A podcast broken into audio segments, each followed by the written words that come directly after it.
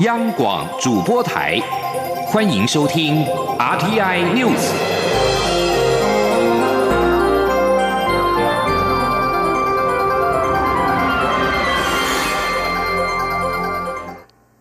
各位好，欢迎收听这节央广主播台提供给您的 RTI News，我是陈子华。长荣罢工进入到第三天，交通部长林佳龙在今天表示，这次的争议并非大到不能解决。在工会所提出的八点诉求当中，除了劳工董事及竞搭便车条款之外，其他的六点其实劳资双方都有交集。因此，他呼吁劳资彼此都要换位思考，存异求同，才能够解决争议。他也提到，对罢工预告期的法令制度，在未来应修订的更加的明确。记者陈国维的报道。在中美洲贝里斯出访的交通部长林佳龙，二十二号清晨返抵国门，并在早上亲自主持长隆空服员罢工第四次应变会议。他会后接受媒体访问时表示，他在出访前就召开第一次应变会议，当时已针对罢工会发生在他出访前、出访开始时或出访结束前等三个时间点，制定三种应变计划。所以现在罢工的后续发展几乎都符合当时的沙盘推演。桃园机场的整体秩序也良好。没有发生太多冲突。他也指出，长荣已经停止接受二十九号前的班机定位，所以在此之前，长荣每天至少能维持四成的基本运能。林佳龙强调，针对工会所提出的八点诉求，其实有六点劳资双方都有交集。那劳工董事好这样的一个议题，确实好对一个民营的公司在台湾是没有这样的啊这个实施哈劳工董事也于法无据。好，那至于说进搭便车。啊，我提供一个参考，就在华航罢工的时候，工会也是很坚持，可最后经过大家的一个折冲，啊，那么呃，这个资方也愿意，好给予工会啊，好有一些权益的保障，好，那我觉得都要异地啊而处哈。就和换位思考，那这样才能够呃拉近距离。林佳龙也提到，外界关心的罢工预告期制度，现在的法令有一定的预告功能，但不够明确化，像是何时开始、何时结束，罢工过程中能不能罢罢停停，这些都不够明确。由于罢工对航空业影响很大，未来应制定更明确的授权期，以及罢工内容可以扩及到哪里，例如劳工董事是否可作为罢工诉求以及法律诉讼的标的，这些都要加以检视。林佳龙说：“劳资双方在罢工发动后，一定都会持续角力。台湾是民主社会，双方用他们适当的方式来表达他们的立场，他都尊重。但还是要呼吁劳资双方本于一体，要能够善待彼此，减少刺激的言行。相关法律诉讼都无助于劳资和谐。”中央广播电台记者陈国伟台北采访报道。而另外一方面，工会代表廖雨晴表示，希望政府部门介入时不要偏袒资方。工会也会呼吁长荣航空尽快跟工会协商，平息这场劳资争议，不要再。耗费社会的巨大成本，而至于林佳龙提到待检讨法令对罢工预告不明确的部分，劳动部则是表示要以保障劳工行使罢工权为前提，可在劳资争议处理的法制程序上做通盘的考量。劳动部长许明春并且表示，现在讨论罢工预告期对解决这次长荣航空劳资争议没有帮助，而眼前最重要的就是要化解双方的旗舰，取得共识。这两天劳动部也在努力让双方重回谈。判桌，而因应罢工影响，长荣航空也表示，在明天将取消一百一十三个往返航班，预估影响两万四千多名的旅客。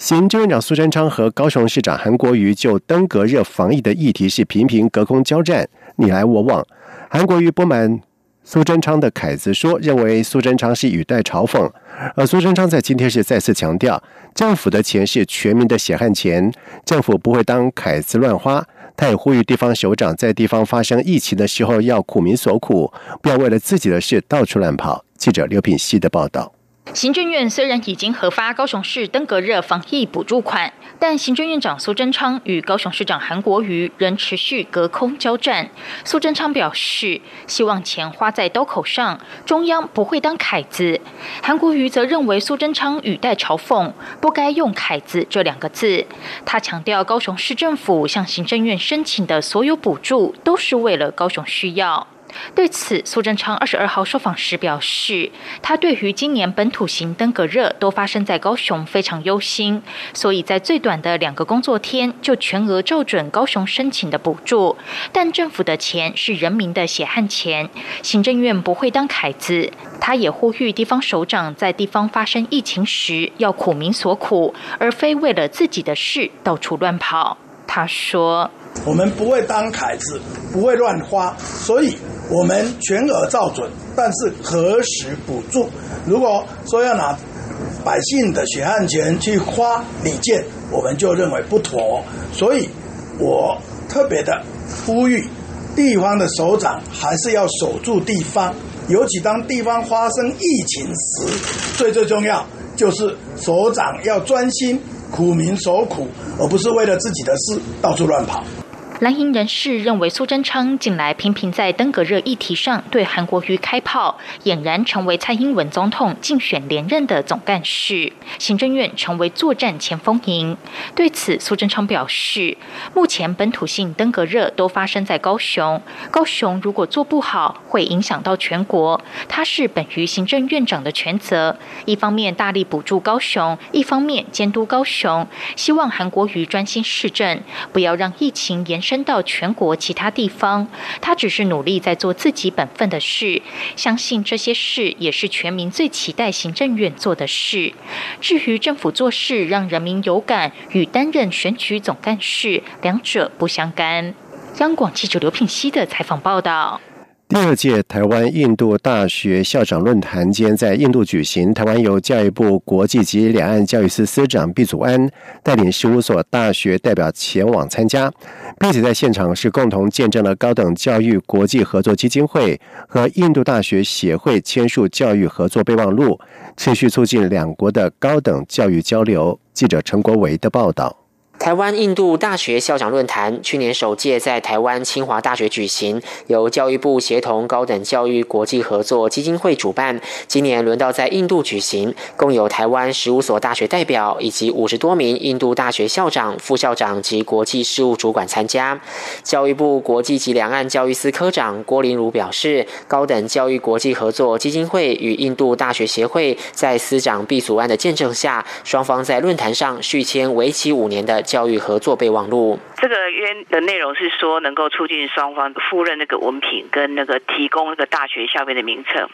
那因为这个约期已经到了哈，所以今年呢就做一个签署。签署这个备忘录的目的，就是希望能够持续加深本来越南的伙伴关系了。毕祖安在开幕致辞时表示，印度是我国在新南向政策相当重视的国家。这个学年度有两千三百九十八人来台就学，比前一年度成长百分之五十六，主要攻读工程、基础科学及生命科学等领域。台湾也提供印度大学讲师来台攻读硕博士、印度青年来台蹲点计划以及师生交换等多元管道，建立教育交流机会。印度人力资源发展部去年起执行国际学术研究合作。计划选定二十八个国家为印度提升高等教育学术研究能量的重要合作对象，台湾名列其中，并由印度国家理工学院瓦朗加尔分校担任与我国交流的对口机构，同时承办这次论坛。国家理工学院瓦朗加尔分校校长拉奥表示，他去年有来台湾参加首届论坛，台湾的高教发展及友善的学习环境令他印象深刻。他也承诺未来将持续鼓励更多的印度师生。多争取与台湾的大学合作学习及研究的机会。中央广播电台记者陈国伟台北采访报道。二零零九年来袭的莫拉克台风，短短三天就在南台湾降下了两千七百毫米的惊人雨量。也让台湾的第三大高山公路，也就是南横市饱受重创，到现在仍未恢复通行。不过，就在莫拉克风灾即将届满十周年的前夕，交通部是终于释出了喜讯：南横梅山口到天池的路段，渴望在明年初有条件的通车；而天池到向阳，则期望能够在二零二一年底有条件开放通行。记者吴丽君的报道。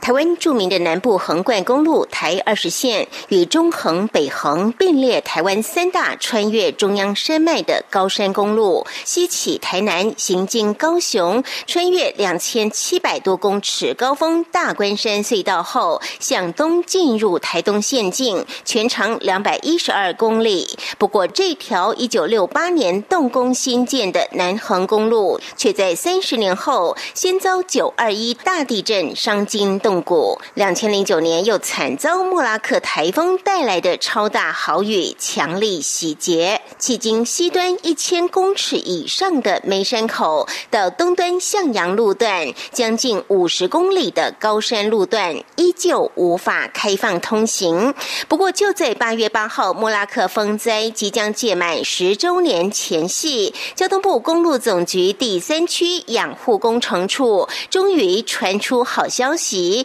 梅山口到天池，渴望在半年后有条件通车；天池到向阳，则期望再过两年半可以有条件通行。甲仙公务段段长陈政伟说：“那我是希望我们在明年二三月以前，看能不能在梅山口到天池这个路段能有条件开放通行。那到了第二阶段，我们就希望天池到向阳这个路段。”可以在一百一十年底来做一个有条件开放，但这个时程有可能还会往后延，但是我们还是必须。要有一些梦想才能往前走，不然在这个地方没有靠一些梦想，可能是撑不太下去。陈政伟出估，届时可以预约方式，每天限定开放一百台小客车上天池，但下午三点前就必须下山净空。此外，在八八风灾当中，成为高雄桃园区以上唯一幸免于难的宝来一桥，则在灾后面临老农溪河床瞬间爆。涨三四十米，建逼桥下冒梁后，将于下个月动工改建，截弯取直，打造一条长三百九十米、基桩深入岩盆下十五米的新桥，总经费新台币五亿六百万元。同样目标二零二一年底完工，让宝来区及桃园区的民众可以摆脱每逢好雨就得封桥的噩梦。中央广播电台记者。吴立军在南横的采访报道，在外电消息方面，由于波斯湾和阿曼湾在最近是陆续发生了油轮遭到攻击的事件，美国指责伊朗是幕后的黑手，而伊朗也在二十号发射飞弹摧毁美国海军一架无人侦察机，加剧了美国和伊朗之间的紧张关系，引发美国意图对伊朗展开军事行动。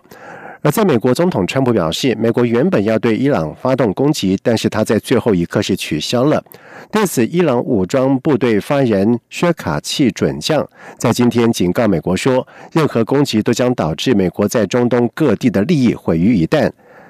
薛卡契并且表示，如果敌人，尤其美国及其在此区域的盟邦犯下军事错误，对美国利益所在的火药桶开枪的话，整个地区都会成为一片烽火。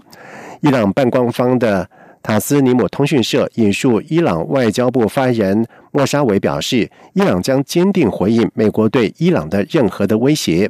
而就在伊朗击落美军无人侦察机，升高两国紧张之际，而英国外交部在今天发表声明表示，英国中东部长穆里森将在二十三号出访伊朗，以进行坦率和建设性的会谈。布里森将要求这个地区紧急降温，并且对伊朗的区域行为及其扬言要停止遵守核子协议事表达关切。斯里兰卡总统席塞纳在今天出人意料的把全国紧急状态是再延长一个月。斯里兰卡在四月二十一号的复活节期间，发生了三间教堂和三家的豪华酒店遭到自杀攻击，造成有两百五十八个人死亡，将近有五百人受伤的惨剧。斯里兰卡政府因而，在四月二十三号宣布进入全国紧急状态。在五月二十二号，希尔塞纳宣布全国紧急状态延长一个月，原本是要在今天结束。西欧塞纳下达总统令的时候表示，他相信斯里兰卡还有公共紧急状态，并且援引公共安全法条延长国家的紧急状态。而这项严苛的法条授权警方和安全部队大权，得以拘捕任何的嫌犯。而截止到目前为止，已经有超过了一百人因为涉及四月的复活节的自杀恐攻而被逮捕。以上这节整点新闻由陈子华编辑播报。